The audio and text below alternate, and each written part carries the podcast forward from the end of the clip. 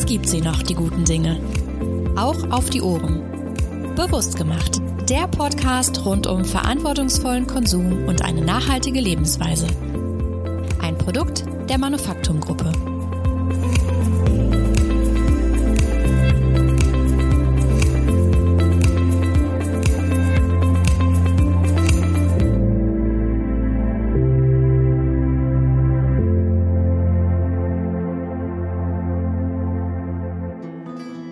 Bevor wir mit unserer heutigen Episode starten, möchte ich Ihnen gerne unseren Werbepartner Trip Legend vorstellen. Island, Jordanien, Kirgistan. Mit Trip Legend entdecken Sie, was Sie nie für möglich gehalten hätten. Sie lernen die Welt authentisch kennen und reisen mit lokalen Guides klimaneutral zum Beispiel durch die Wüste Namibias oder erklimmen die Berge des Himalayas in Nepal. Sie übernachten in traditionellen Jurten oder auf einer einsamen Insel in Indonesien.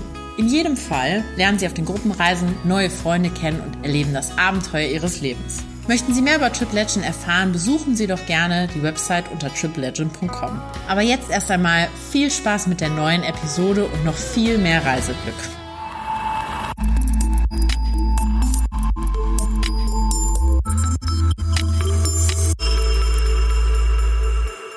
Und damit begrüße ich Sie, liebe Zuhörerinnen und Zuhörer, zu einer weiteren Episode unseres Podcasts für ein bewussteres Leben.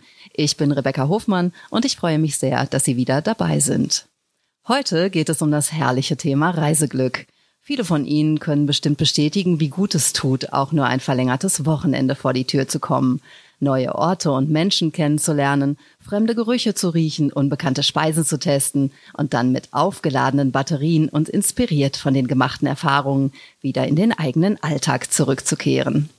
Unser heutiger Gast hat daraus quasi eine Berufung gemacht und hat sich das Zurückkommen einfach gespart. Bei uns ist heute Nick Martin, Langzeitreisender, Buchautor, Podcaster und Gründer der Travel University, über die wir später hoffentlich noch ein wenig genauer sprechen werden. Herzlich willkommen, Nick. Schön, dass du bei uns zwischengelandet bist. Vielen lieben Dank. Ich freue mich, hier sein zu dürfen. Nick, du hast mit deinen 37 Jahren bereits über 90 Länder besucht, in sieben davon sogar über längere Zeit gelebt.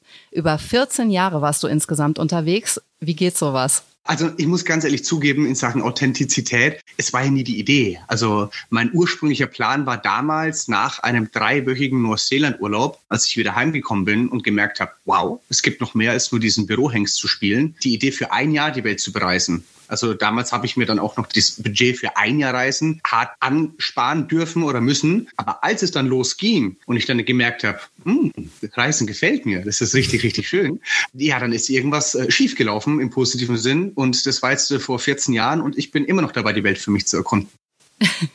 Was hast du denn vorher gemacht?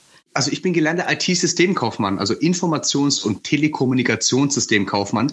Bin betriebsbedingt ausgebildet worden und ähm, war dann, also einmal im Support, aber dann auch im Verkauf tätig. Hatte dann schon richtig schönen Businesswagen und musste dann mit Anzug, ja, als Vertriebler unterwegs sein. Und dann hast du dir ein One-Way-Ticket nach Mexiko gekauft. Hattest du am Anfang auch Angst vor deiner eigenen Courage? Also ich persönlich reise halt auch gerne und es stresst mich aber auch irgendwo, weil ich mir halt manchmal doch Sorgen mache, dass ich in Situationen gerate, die ich vielleicht nicht meistern kann. Kennst du solche Gedanken auch oder bist du eher so der Typ, ach, das wird schon alles klappen? Mittlerweile bin ich Typ 2. A, das wird schon alles klappen, aber auch nur bedingt durch die Erfahrung, die ich in den letzten 14 Jahren alles machen durfte. Und wenn ich mich da zurück dran erinnere, wie das bei mir angefangen hat, da hatte ich auch ziemlich viel Angst wegen meiner eigenen Courage. Beziehungsweise die Courage war gar nicht da. Klar, ich hatte damals den Mut, diesen Plan, diese Idee, eine Weltreise zu machen, durchzusetzen. Da bin ich auch echt froh drum gewesen. Aber natürlich, das geht immer Hand in Hand mit Ängsten, Zweifeln, Sorgen, Unentschlossenheiten und so weiter. Das ist völlig normal und das würde ich auch nie abstreiten wollen. Hast du da einen Trick gehabt, die zu überwinden? Naja, also letztendlich geht es ja auch darum, für sich mal zu definieren, was eigentlich Angst ist. Und es ist ja meistens ein Schutzmechanismus. Also ich sage jetzt mal DNA-bedingt, ist unser Hirn darauf gepolt, dass wir vor etwas Angst haben, was neu ist, was unbekannt ist und äh, was uns vielleicht töten könnte. Und auch dieses nicht vorhandene Gruppendazugehörigkeitsgefühl, was man ja hat, wenn man komplett alleine verrückt ist und auf Weltreise geht, das ist dann automatisch und völlig normal, dass man da Angst bekommt. Mein Tipp dazu ist, sich der Angst bewusst zu werden, sowas wie, okay, die Angst ist da, macht es aber eigentlich Sinn? Und es dann trotzdem zu tun. Das Schöne ist, wenn man dann auf Reisen ist, dann sammelt man ja relativ schnell Erfahrungen, dass diese Angst ja zu 99 Prozent komplett unbegründet ist. Und dadurch hat man dann seine Komfortzone, sage ich jetzt mal, schon ein bisschen vergrößert. Und dann ist es auch nur alles halb so schlimm. Okay. Wir wollten ja heute über den Glücksfaktor sprechen, der im Reisen steckt. Woran denkst du da persönlich als erstes? Also, dass ich tatsächlich äh, von Glück behaupten kann, ähm, super dankbar zu sein, diese ganzen wertvollen Reiseerfahrungen einfach gemacht haben zu dürfen. Und dass ich letztendlich auch mein eigener Glückesschmied bin, indem ich mich damals dazu entschieden habe, okay, ich breche aus, ich kündige meinen Job und ich gehe auf Weltreise. Und das würde ich jetzt als erstes so vom Impuls her mit Glück verbinden. Was waren denn so besondere Erfahrungen, die dir da sofort in den Kopf kommen? Boah, also nicht umsonst gibt's mittlerweile zwei Bücher von meinen Reisen. Ich glaube, da müsstest du mir ein bisschen unter die Arme greifen. Hau mal irgendeine Kategorie raus und dann wird mir bestimmt dazu was einfallen. Oh, ähm, zufällige Begegnung. Zufällige Begegnungen. Äh, ich habe damals in Los Angeles, war ich hier so Hollywood Walk of Fame und da war so ein Doppeldeckerbus, oben war offen, da war so eine Frau drauf gestanden und die hat ein bisschen was gesungen und es waren hunderte von Menschen da, kreischende Teenies und irgendwann ist der Bus weggefahren und die ganzen Menschenmassen hinter dem Bus hergerannt. Und irgendwann habe ich halt eine aufgehalten und habe gemeint, Entschuldigung, aber wer ist denn das? Und dann hat sie nur gemeint, oh my God, you don't know who Taylor Swift is.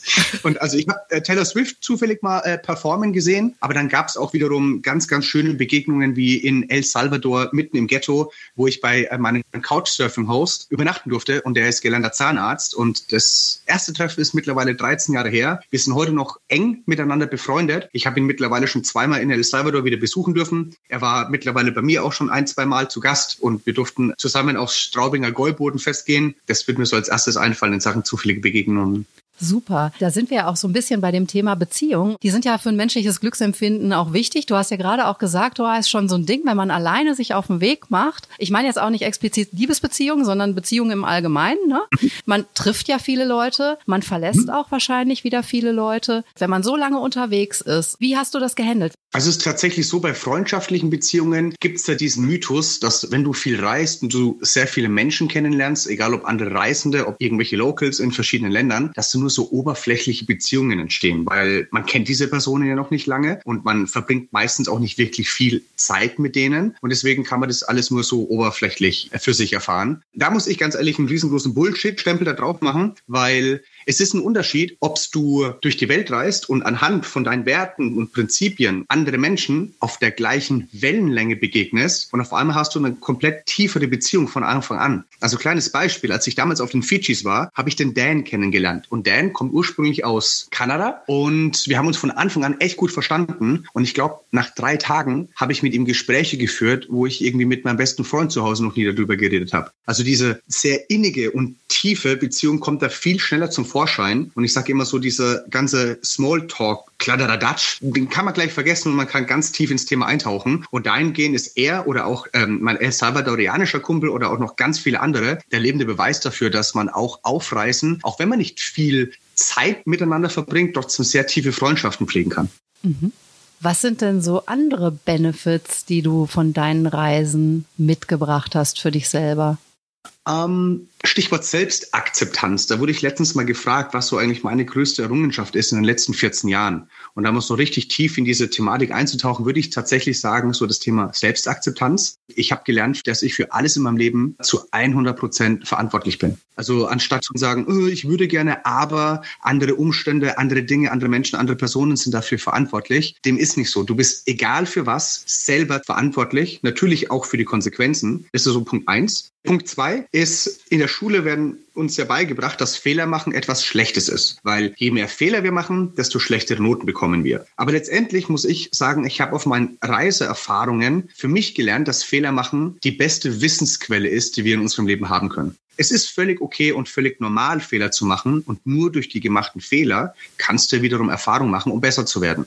Und für mich auch noch ganz wichtig, der dritte Punkt, nobody gives a shit. Weil jeder von uns gefühlt Angst hat, dass die ganze Welt sich um uns dreht und egal was wir tun, es Menschen gibt, die Kritik üben. Und wir haben immer Angst, uns selbst zu verwirklichen, weil wir Angst haben, was andere über uns denken. Aber auch anhand von meinen Reiseerfahrungen habe ich irgendwann gemerkt, ja krass, also klar gibt es Menschen, die dich kritisieren, anders darüber nachdenken oder dich zurückhalten wollen. Aber am Ende des Tages geht jeder in sein eigenes Bett und denkt nur über seine eigenen Herausforderungen nach. Und wenn man mit dieser Attitüde, dieses, ah, ganz ehrlich, nobody gives a shit, so einen Tag rangeht, dann kommst du viel mehr in Aktionismus und kannst damit auch viel mehr Glück erfahren.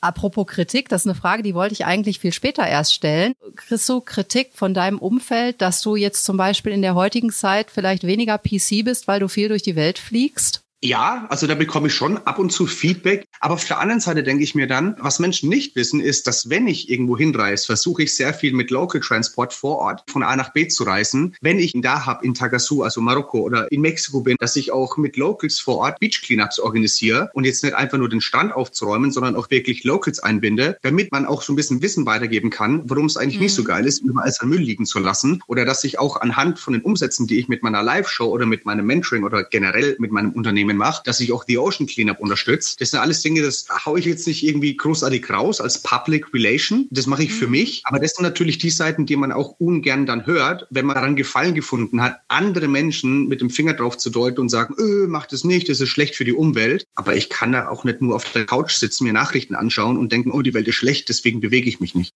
Hm. Ist das auch vielleicht ein Glücksfaktor, wenn man unterwegs ist und dann auch sieht, wie andere Menschen leben oder ja, wie gut man es eigentlich zu Hause hat, ist ja falsch, ne? weil du hast ja gar nicht so das Bedürfnis, zu Hause wieder heimisch zu werden.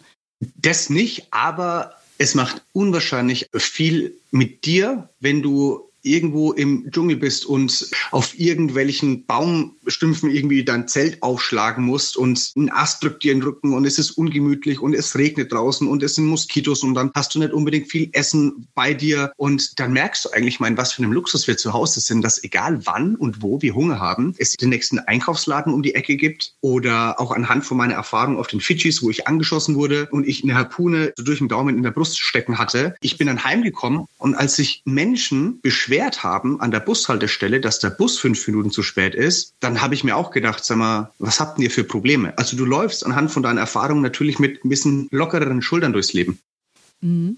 Die Frage, die wahrscheinlich auch viele Zuhörerinnen und Zuhörer interessiert, wie hast du diese 14 Jahre, die du unterwegs warst, denn überhaupt finanziert? Also auch in der Travel-Uni habe ich einen Unterschied zwischen Finanzierung und Budgetierung. Finanzierung ist ne, vorher ansparen. Das habe ich ganz normal dadurch gemacht, dass ich halt mir einen gewissen Zeitraum hergenommen habe, als ich zu Hause vor meiner ersten Weltreise noch berufstätig war und habe in meinem Job versucht, sehr viel Geld anzusparen von meinem Gehalt und habe mir auch noch nebenbei einen Nebenjob geholt im Café Schönborn in Würzburg als Barkeeper. Und so habe ich dann ein Reisebudget mir aufgebaut, was ich vorher ohne großartig Ahnung zu haben errechnet habe. Ich habe gedacht, 25 Euro pro Tag, egal wo, mal 365 Tage sind ungefähr 9000 Euro. In manchen Ländern hat es wunderbar funktioniert, wie zum Beispiel Mexiko, aber dann gab es auch Ländern, wo das definitiv nicht der Fall war, wie zum Beispiel Australien.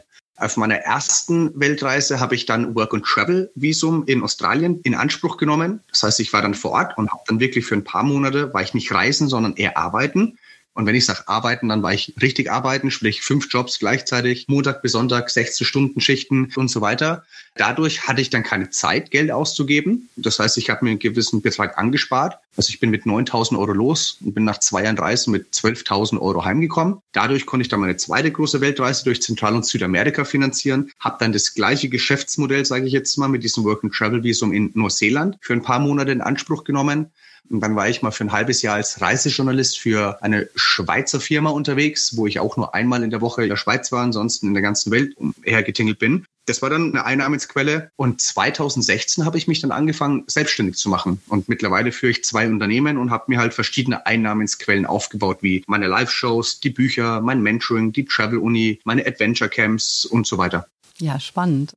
Dann bist du sehr viel beschäftigt im Moment. Wie kommst du dann überhaupt noch zum Reisen? Indem ich mir tatsächlich Zeit dafür nehme, oder wohl anders angefangen. Es gibt Menschen, die schimpfen sich digitale Nomaden. Menschen, die ortsunabhängig, selbstbestimmt in Freiheit von überall aus der Welt arbeiten wollen. Das war ich damals unterbewusst schon, seit 2016, obwohl ich gar nicht wusste, dass es so diese Community gab. Aber ich habe für mich persönlich herausgefunden, wenn ich reise, will ich Abenteuer erleben. Dann will ich selbstgebrannten Schnaps mit irgendwelchen Locals in Vietnam trinken und dann Motorrad fahren oder halt erst Motorrad fahren, dann den Schnaps trinken. Und ähm, dann habe ich aber auch wieder Zeiten, wo ich wirklich nur hardcore arbeite. Also so wie jetzt, ich bin jetzt gerade für zwei Wochen in Deutschland. Wenn ich reise, arbeite ich nur kreativ. Das heißt, ich habe ein schwarzes Büchchen mit dabei, trage da all meine Inspirationen, meine Gedanken, meine Dinge, die ich umsetzen will, ein. Und wenn ich dann zu Hause bin, dann gebe ich da richtig Gas. Also auch da gibt es manchmal 12, 14, 16 Stunden Schichten. Aber das gibt mir wiederum die Freiheit, dass ich in zwei Wochen sagen kann, okay, wenn ich die Keynote in Berlin habe, danach bin ich dann zwei Wochen off und dann bin ich in Fuerteventura und dann kann ich surfen. Also ich nehme mir gezielt Zeit für meinen Travel-Bug, um den halt wieder mal ein bisschen zu besänftigen. Also ist es eigentlich so, dass du auf Reisen gehst, die Inspiration oder das Glück, was du dabei findest, eigentlich mit wieder in die Heimat trägst, daraus dann das Beste machst und das dann quasi so einen Ausgleich ergibt hinten raus? Hm, ich würde gar nicht mehr sagen, dass es ein Ausgleich ist. Für mich ist es tatsächlich ein Lebensstil geworden. Ich würde es gar nicht mehr so krass trennen zwischen, was ist eigentlich noch Privatleben und was ist Arbeitsleben. Also ich sage immer, Kreativität heißt, wenn Intelligenz Spaß hat. Und ich habe immer ganz viel Spaß im Ausland und dann ist es keine Arbeit und dann ist es keine Leidenschaft, sondern ist es so eine Mischung aus beiden.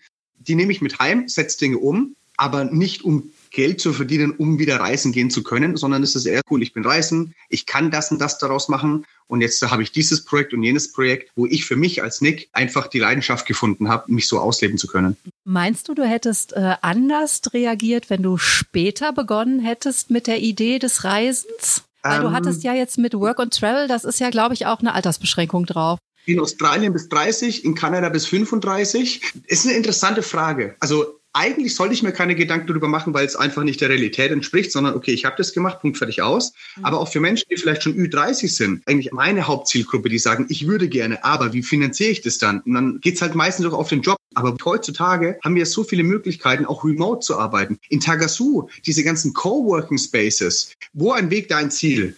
Natürlich ist das aber auch so, so, so dieser Punkt, dieses, ja, es ist ein Grund, der dich zurückhält, nicht auf Reise zu gehen, weil du dir Angst und Sorgen machst um vielleicht deine finanzielle Zukunft. Aber wenn du es wirklich machen willst, wirst du definitiv Wege finden, das durchzuziehen. Du hast ja sicher auch ganz viel gelernt auf deinen Reisen. Ist das dann für dich auch ein Teil von Glück? Absolut. Alleine, dass wir die Möglichkeit haben, als Menschen auf diesem Planet zu sein und in Deutschland, in einem Staat aufgewachsen zu sein, wo der Zugang zur Bildung da ist. Es gibt ja Länder, da ist es nicht so. Ich meine, ich unterstütze mit meiner Partnerin zum Beispiel auch eine NGO in Uganda, wo wir Partnerschaften suchen, wo Kinder es verwehrt wird, Bildung zu bekommen, weil es einfach zu teuer ist für Menschen aus den Slums. Und alleine diese Erfahrung zu haben, bin ich unwahrscheinlich glücklich darüber, eine solide Ausbildung gemacht zu haben, Bildung zu bekommen und heutzutage halt auch, dass das Internet es ermöglicht, dass du dir eigentlich von allem, was du dir Wissen aneignen willst, dass es mit einem Klick zugänglich ist. Da bin ich definitiv mit Glück beseelt. Du hast ja über deine ersten zehn Jahre auf Achse auch zwei Bücher geschrieben. Das erste trägt den Titel Die geilste Lücke im Lebenslauf. Warum hast du das so genannt? Das klingt ja ein bisschen wie so eine lange Nase an alle Personalabteilungen dieser Welt. Vielleicht ist es das auch. Nee, ist lustig, weil ich tatsächlich in zwei Wochen eine Keynote habe für Personaler. Also das Buch habe ich so genannt, weil meine Live-Show tatsächlich es schon vor dem Buch gab, mit dem Titel Die geilste Lücke im Lebenslauf. Aber auf den Titel bin ich wie folgt gekommen. Und zwar, als ich 2016 damals in einem Hostel in Bangkok saß und ich meine Reiseexpertise plus mein Entertainment-Gen irgendwie zusammengenommen habe, habe ich gemeint, ich muss irgendwie auf die Bühne, um da halt meine Reisegeschichten auf eine kunstvolle Art und Weise, ich sage jetzt mal, zu präsentieren, also so eine Mischung aus Stand-up-Comedy, verrückten Geschichten und Inspiration, habe ich mir halt einen Titel überlegt. Und ich so, naja, gut, ich war jetzt sechs Jahre auf Reisen, das heißt sechs Jahre Weltreisen. Aber ich brauche noch einen Untertitel. Und da habe ich wirklich an diesen Moment gedacht, dass viele Menschen denken, dass wenn die auf einer Langzeitreise, Strich Weltreise sind, Angst haben, dass wenn die wieder heimkommen, dass da eine Lücke im Lebenslauf ist. Aber das ist de facto nicht so. Und deswegen habe ich es halt gemeint. Also da gab es irgendwann auch mal so einen Twitter-Post, sowas wie, oh, ich sehe, Sie haben eine Lücke im Lebenslauf. Und du antwortest nur mit, ja, war geil. Und so entstand der Titel Die geilste Lücke im Lebenslauf. Und die Idee, dieses Buch zu schreiben, ist auch eine sehr lustige Geschichte. Wie gesagt, die Show die gab es ja als erstes. Und irgendwann war mal der Geschäftsführer vom Conbook Verlag im Publikum gesessen. Und irgendwann kam er auf mich zu mit einem Telefonat und meinte, sag mal Nick, hast du mir nicht Lust, die Live-Show irgendwie ins Buchformat zu pressen? Und meine Antwort war, nö. weil ich nicht wusste, dass es schon richtig krass ist, dass ein Verlag auf dich zukommt. Deswegen habe ich einmal kurz Nein gesagt. Aber weil ich mich nie als Schreiber gesehen habe. Also Schreiben ist jetzt nicht mein Medium. Aber als ich dann irgendwann gemerkt habe, ist das eigentlich echt cool, um halt meine Message auch rauszubringen, habe ich mir dann meine beste Freundin mit ins Boot genommen und die ist Texterin. Und so haben wir dann das Buch mehr oder weniger zusammengeschrieben. Sprich, ich habe es eingesprochen, sie hat es mehr oder weniger in Buchformat umgegossen und ich bin dann rübergegangen, um zu gucken, ob es auch authentisch ist. Das war für mich das größte Ziel. Ich wollte ein Buch schreiben, wo Menschen genießen zu lesen und sich dabei fühlen, als ob ich nebendran sitzen würde. Und ich glaube, das haben wir auch geschafft. Das erste Buch ist jetzt fast drei Jahre auf dem Markt und führt immer noch irgendwelche Bestsellerlisten auf Amazon an. Und anscheinend habe ich irgendwie eine Delle ins Universum damit gehauen. Auf jeden Fall. Ich meine, wer wünscht es sich nicht? mehr Urlaub, mehr erleben. Also das könnte ich mir schon vorstellen, das ist für viele Leute was. Du hast ein äh, zweites Buch dann geschrieben, da hast du dich mit den Schattenseiten deiner Reisen auseinandergesetzt und hast auch viele mhm. negative Erfahrungen preisgegeben. Warum hast du das gemacht? Viele würden ja sagen, nö, ich sag lieber, hey, komm, alles ist toll und würden das gar nicht erwähnen. Ich meine, auf der einen Seite bin ich auf der Bühne und erzähle, wie toll Reisen ist und kann Menschen diesbezüglich inspirieren, selber ihr Leben als Abenteuer zu sehen. Aber wenn du auf Social Media schaust, wie heutzutage irgendwie alles so, so perfekt ist, du siehst irgendwie ein Couple auf irgendeiner türkischen Dachterrasse und im Hintergrund geht die Sonne unter und die Heißluftballons stehen auf und du weißt aber als Reisender, um dorthin zu kommen, musst du so gefühlt eine zwölf Stunden Chickenbusfahrt machen. Oder wenn du irgendwelche Wasserfälle in Zentralamerika siehst, du weißt genau, ey, das sind irgendwelche kotzende Kinder im Wagen mit gewesen oder da hat eine Kuh noch Platz gefunden in dem Bus und es ist heiß und stickig und du bist voller Moskitobisse und es ist ungemütlich und du hattest Lebensmittelvergiftungen. Also so diese Authentizität hat mir ein bisschen mhm. auf Social Media gefehlt. Und auch anhand von dem ersten Buch, von dem Feedback, wo Leute gesagt haben, ich finde es cool, dass du das halt so offen und ehrlich kommunizierst, habe ich mir gedacht, ey, ganz ehrlich, warum auch nicht mal die Schattenseiten, die dunklen Seiten vom Reisen zusammenfassen? Und negative Erfahrungen sind aber meiner Meinung nach der größte Lehrmeister für, ich sage jetzt mal, deine Zukunft. Und deswegen fand ich das entsprechend okay, da auch mal ein Buch zu schreiben über, über die dunkle Seite des Reisens. Hm. Manchmal ist es ja auch so, dass gerade negative Erfahrungen welche sind, über die man dann auch nach ein paar Jahren wirklich herzlich lachen kann. Das ist zumindest meine Erfahrung. Und dann hast du aber nicht nur diese Publikationen gemacht und deine Shows gemacht, sondern du hast auch die Travel University gegründet. Was hat es denn damit auf sich? Hm, also letztendlich war das auch ein Ableger von meinen Shows, weil du musst dir vorstellen, ich bin irgendwann einmal im Audimax in Hamburg aufgetreten. Es waren 1200 Leute im Publikum gesessen. Danach kam natürlich sehr viel Feedback. Ne, da ist jeder Hype, boah geil, ich will auf Weltreise gehen. Aber, und dann hast du ganz viele Gründe auf einmal oder Ausreden von Menschen, die sagen, die wollen das gerne, aber sie haben halt diverse Steine in den Weg gelegt bekommen. Zum Beispiel, ich weiß gar nicht, wie ich das finanzieren soll oder wie kann ich denn eigentlich richtig auf Reisen budgetieren oder was muss ich denn eigentlich mitnehmen oder ich habe Ängste und Zweifel, an mich selber zu glauben, ob ich sowas überhaupt schaffe. Oder ich werde schief angeschaut in meinem sozialen Umfeld, weil ich gefühlt der Einzige bin, der diesen Bedarf hat, auf Weltreise zu gehen und ich bekomme immer nur Kritik von außen. Das hatte ich ja früher auch alles. Diese Travel-Uni ist mehr oder weniger Wunschprodukt dessen gewesen, was ich mir früher gewünscht hätte für meine Vorbereitung von meinen Reisen. Und damals war mir noch nicht bewusst, als ich mich vorbereitet habe, dass es gar nicht meine Ängste sind, sondern eher die von meinem Gegenüber und die sich einfach nur auf mich spiegeln. Und deswegen habe ich ich die Travel Uni aufgebaut, zusammen mit meiner Partnerin, weil wir unwahrscheinlich viel Feedback bekommen haben und auch Fragen, die haben wir alle gesammelt, sortiert, kategorisiert und dann halt auch online beantwortet, mit Video, mit Ton, mit Text, haben irgendwelche Download-Materialien noch mit dazu geschickt und auch ganz, ganz wichtig, mir hat es damals gefehlt, dass ich Gleichgesinnte um mich herum haben, die den gleichen Traum hatten wie ich.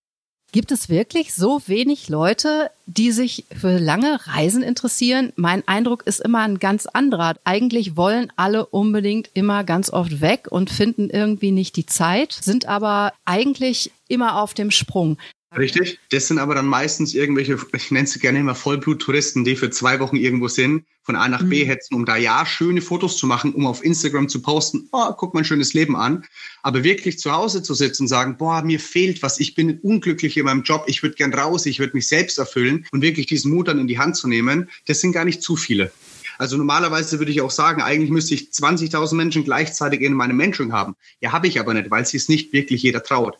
Ich finde auch ein wichtiges Ding ist, wie komme ich nachher auch wieder in meinen Alltag zurück? Weil ich kann ja aus meinem Beruf ja auch nicht einfach sagen, ich bin jetzt ein Jahr weg. Ne, das kann ich nur machen, wenn ich vorher eigentlich kündige oder ich habe die Möglichkeit, ein Sabbatjahr zu machen. Das hat aber, glaube ich, auch nicht jeder in jedem Bereich. Das ist jetzt auch so ein Punkt, da triggerst du nicht richtig. Du hast gemeint, ich kann ja nicht einfach. Echt? Kannst du es nicht? Kannst du nicht einfach sagen, ich gehe jetzt mal ein Jahr?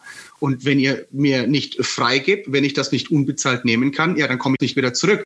Also ganz ehrlich, wenn jemand durch die Welt reist, das alles selber organisiert, andere Sprachen lernt, dann würde ich nicht auf die Idee kommen zu sagen, ach, das war eine Lücke im Lebenslauf, sondern du kennst dich besser selber, du hast andere Sprachen gelernt, du hast vielleicht die Kommunikation nonverbal mit Händen und Füßen gelernt, du hast größeres Selbstvertrauen, äh, du hast größeres Selbstbewusstsein, ergo du kommst heim und kannst auch sagen, hey, ja, ich bin gut genug dafür, um mir einen neuen Job zu angeln. Vielleicht ist der sogar noch besser bezahlt als der davor. Ich habe noch nie einen Reisenden getroffen, der gesagt hat, ja, ich war auf Weltreise und mein Leben war danach schlechter. Also klar, du kommst heim und du bist erstmal in so einer Reisedepression. Das ist völlig normal. Wenn es nicht so wäre, würdest du falsch reisen. Aber dann wirklich zu sagen, dass die Weltreise einem nichts gebracht hat, habe ich noch nie jemanden kennengelernt. Das glaube ich auch nicht. Da hast du mich überzeugt. Nur das mit dem neuen Job äh, suchen, sage ich jetzt nicht zu laut hier an dieser Stelle. Ja, also es ist tatsächlich eine Kopfsache. Also ich meine, ich kenne das ja von früher auch. Ich habe Rotz und Wasser geheult vor meinem Chef. Und als ich das meinen Freunden und Familien zu Hause erzählt habe, so, ey, ich habe meinen Job gekündigt, da kam keiner mit einem High Five her und hat gemeint, nö, finde ich cool. Das war eher so ein, bist du bescheuert? Du schmeißt deinen Job weg, deine Karriere. Das sind alles Ängste, mit denen man sich vorab auseinandersetzt. Aber das Schöne ist, solange man diesen ersten Schritt mal macht, das mal anzugehen, das ist der schwierigste Schritt. Und das ist die halbe Miete, wenn man den mal gemacht hat. Nämlich dann ändern sich auch deine Prioritäten. Und ähm, das ist mehr oder weniger das Prinzip von der Travel Uni. Also ein Händereichen für Menschen für die Vorbereitung von Langzeitreisen, die es auch gerne wollen, aber und dann kann man halt da hinten verschiedene Gründe und Ausreden mhm. hinschreiben und das deckt die Travel Uni ab. Also auch Reisen mit chronischen Krankheiten, Reisen im Vanlife, Reisen mit Familie, äh, alleine als Frau reisen. Das ist auch so eine Thematik. Das hat dann natürlich meine Partnerin, die Steffi, übernommen, dieses Modul, äh, über Präventionsmaßnahmen, über den Datenschutz, über die Bürokratie, wie Krankenkassen, muss ich mich abmelden, was ist mit dem Arbeitsamt, was ist mit den Steuern und so weiter und so fort. Also das ist da alles mit drinnen.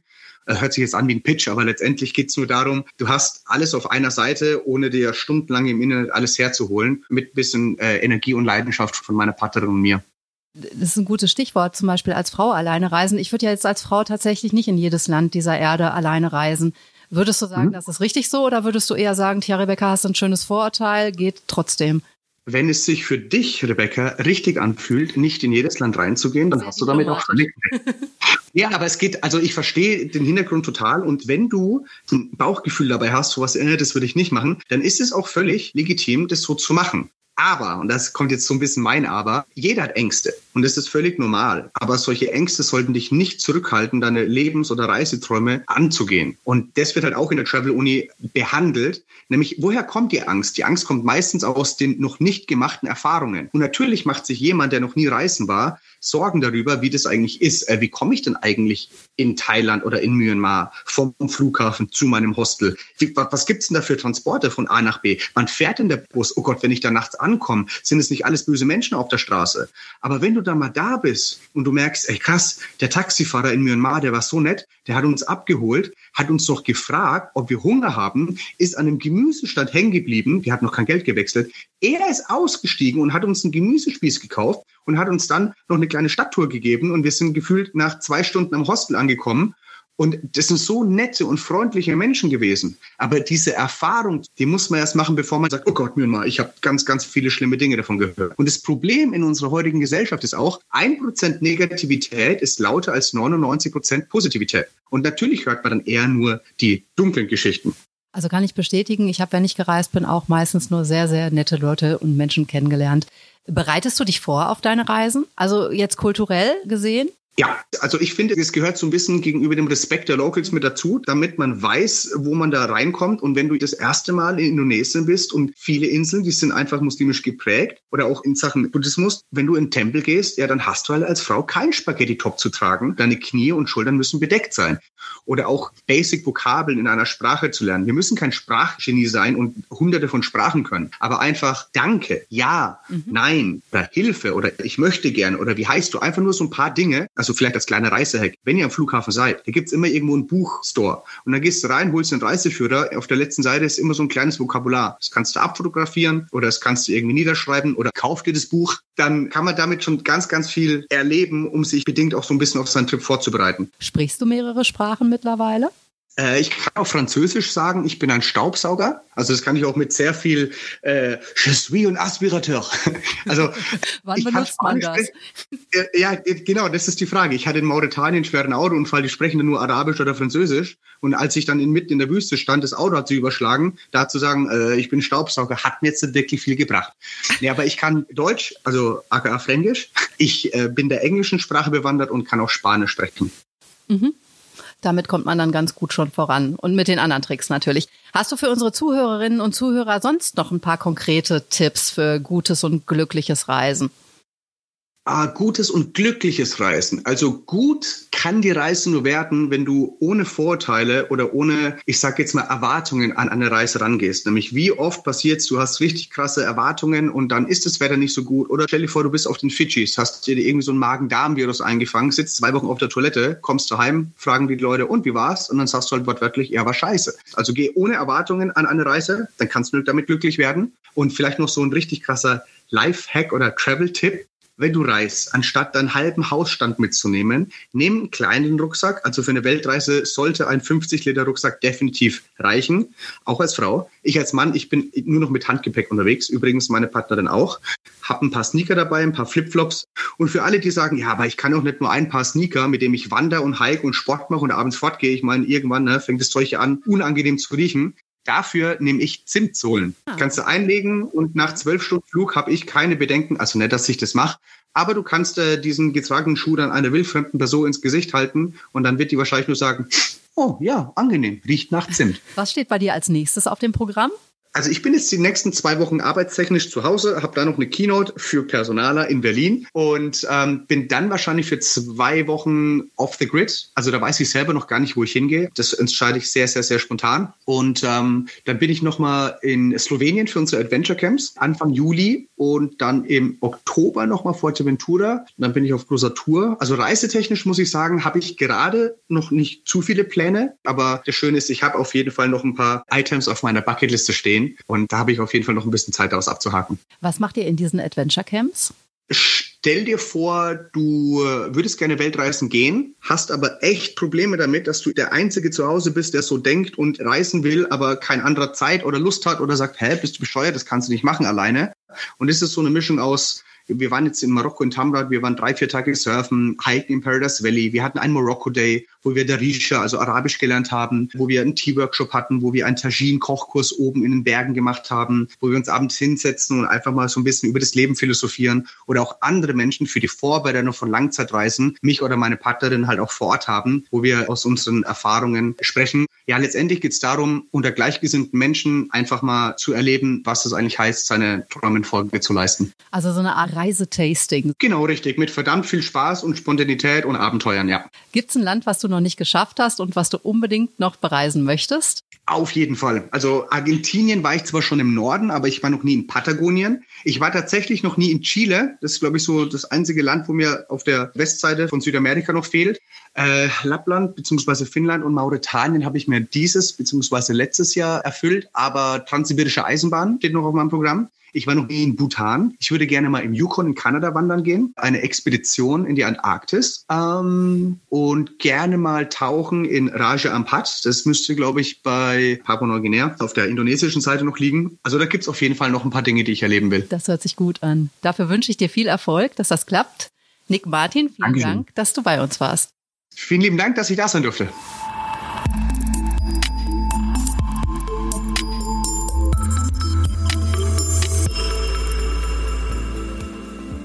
Und damit sind wir wieder am Ende unserer heutigen Episode angekommen. Ich hoffe, sie hat Sie genauso inspiriert wie mich. Wenn Sie möchten, hören Sie auch zur nächsten Episode wieder rein. Bis dahin wünsche ich Ihnen alles Gute und bleiben Sie bewusst.